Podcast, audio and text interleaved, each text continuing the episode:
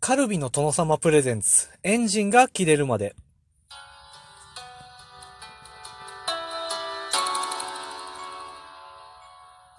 皆さんこんばんは、カイトです。この番組は、目的地に着くまでの10分間、私のくだらない話を助手席で聞いていただくというトーク番組になっています。それでは本日もエンジンが切れるまでよろしくお願いいたします。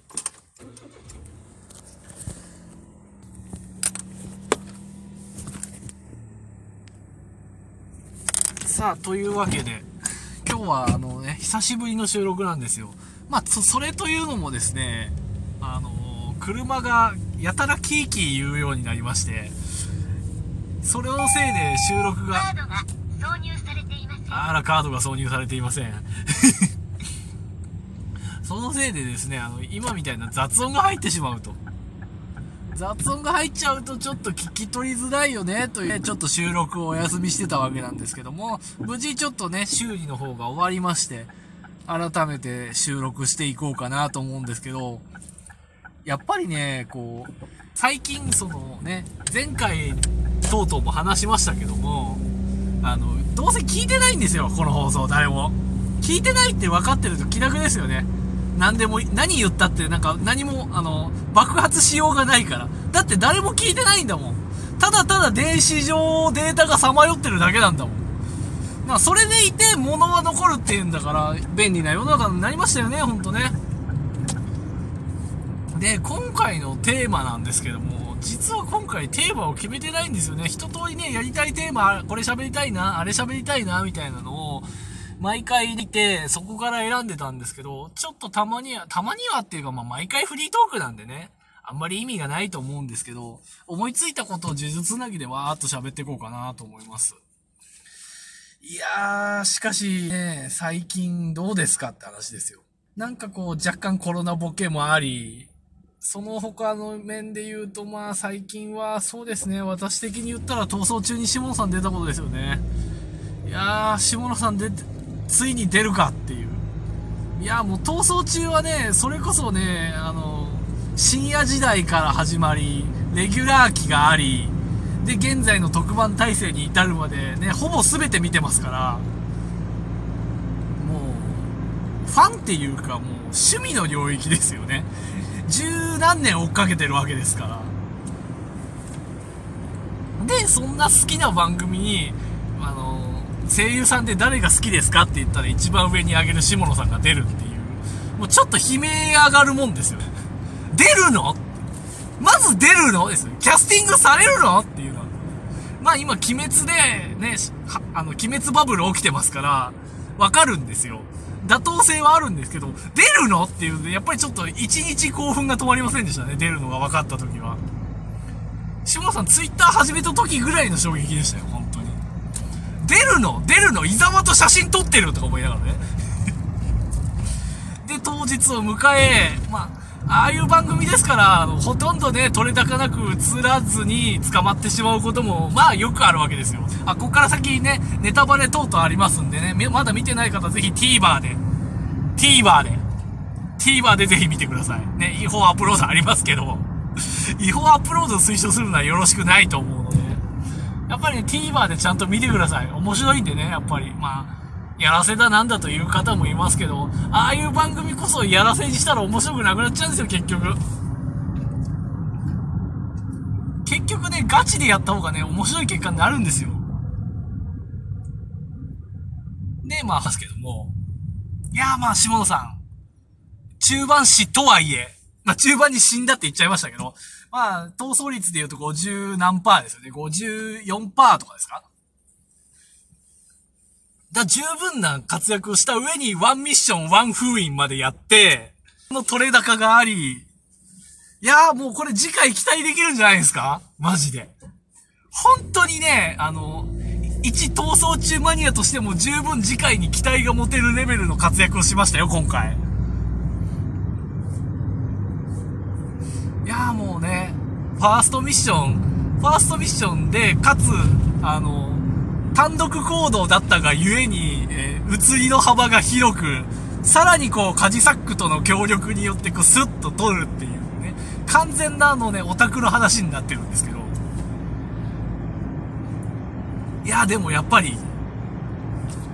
やもう、ただ単に好きっていう言葉が出てきちゃいますよね。ショーロさん好きだからしょうがないんだけど。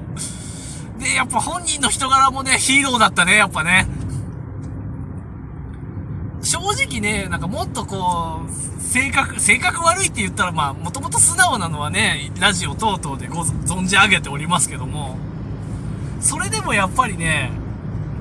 こういう番組になったらこう、ちょっとひよった動きというか、ね、ちょっと、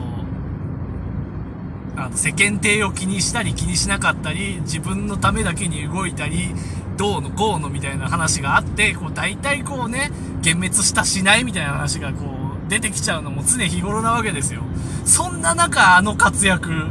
もうね、胸をカーンとすくような活躍でしたよ。正直前半はそこばっか見てました。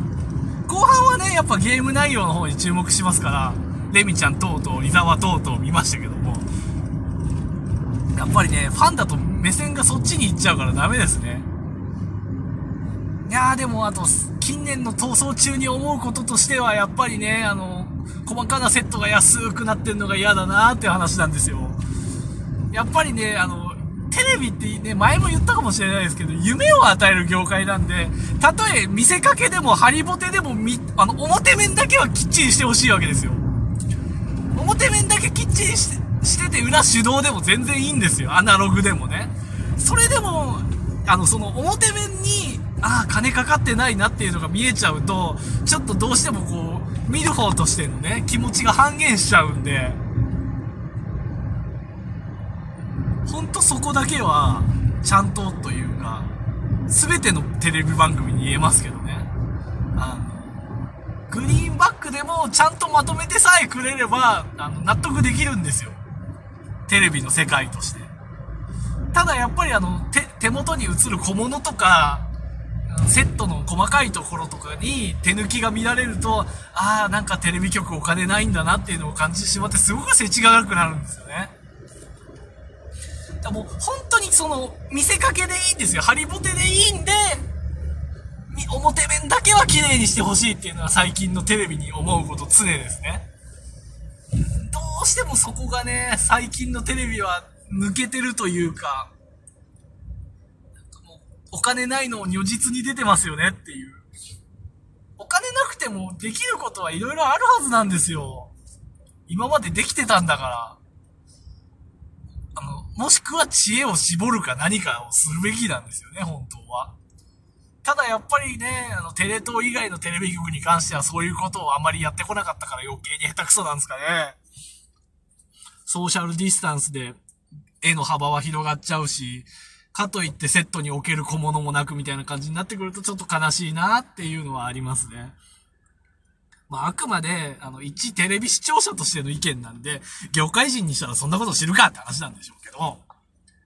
でもやっぱり、こう、テレビは夢を見せる存在であり、あって、あり続けてほしいっていうのはありますよね。いくら YouTube が体制しようが、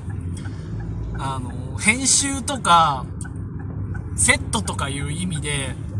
まだやっぱりこう、テレビとは違うものだと思うんですよ。編集の作りとかが全然ね。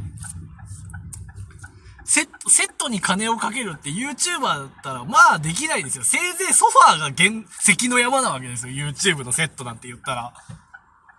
あとは、立て込めるけど、あの細かいところの、あの演出、設定が、ちょっと甘いよねっていうのが今の YouTube に見られる傾向だと思うんで、それでもやっぱりこう、わちゃわちゃ感とかが楽しいんで、多少そういうとこが安くても、あの、納得はできるんですよ。YouTube だからっていう部分で。だテレビはでもそこに対してインフラであり、お金があるっていうことで、やっていけるっていう部分もあると思うんで、そこだけは、そこの教示だけは保ち続けていてほしいっていう、そんなお話でした。さあ、というわけで今日もね、目的地に着きましたと、ガタガタ言うとりますが、そんなこんなでね、また好きなテレビの話とかね、本当に意味のない話をしていきましょう。駐車場があるかな？駐車場がないな 駐車場がないとね、このトーク締められないんですよ。なぜだってね、止められないから。止め、止めらんないのはね、運転中ですから、もちろんね。運転中に口だけをね、適当に達者に動かしてるわけですから、そりゃ止められないと延々無限ループですよ。せっかく閉めようと思ったのにね、この駐車場のなさ、あ一台も空いてませんね。これ止められませんね。ちょっとじゃあ、あの、端っこの方に一時停止して、ちょっと放送の方だけ止めましょうかね。というわけで、また次回お会いしましょう。さようなら。